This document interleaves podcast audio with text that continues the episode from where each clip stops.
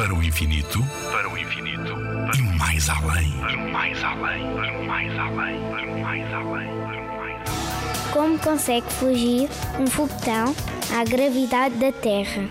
Sempre que atiramos um objeto ao ar ou saltamos, a gravidade terrestre puxa-nos para o Sol.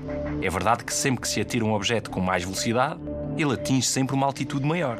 Os aviões conseguem vencer um pouco essa gravidade e voam, mas mesmo eles não conseguem voar até ao espaço, isto porque não atingem velocidade suficiente para isso. Daí que o homem teve a necessidade de construir foguetões para conseguir ir à Lua, colocar satélites a girar à volta da Terra e até astronautas no espaço. Para isso, é preciso atingir uma velocidade de 11,2 km por segundo, ou seja, 40 mil km por hora. Como vês, para conseguirmos ir ao espaço necessitamos de vencer a gravidade da Terra à custa de uma velocidade astronómica.